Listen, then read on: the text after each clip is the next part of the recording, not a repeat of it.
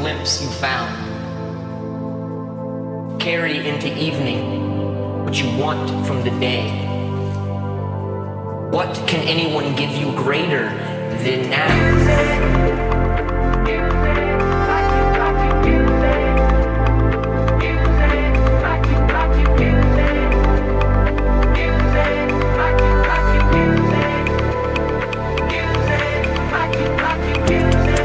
Let us start here.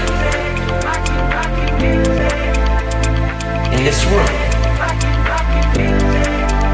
In this moment. Sit with me. And hold tight.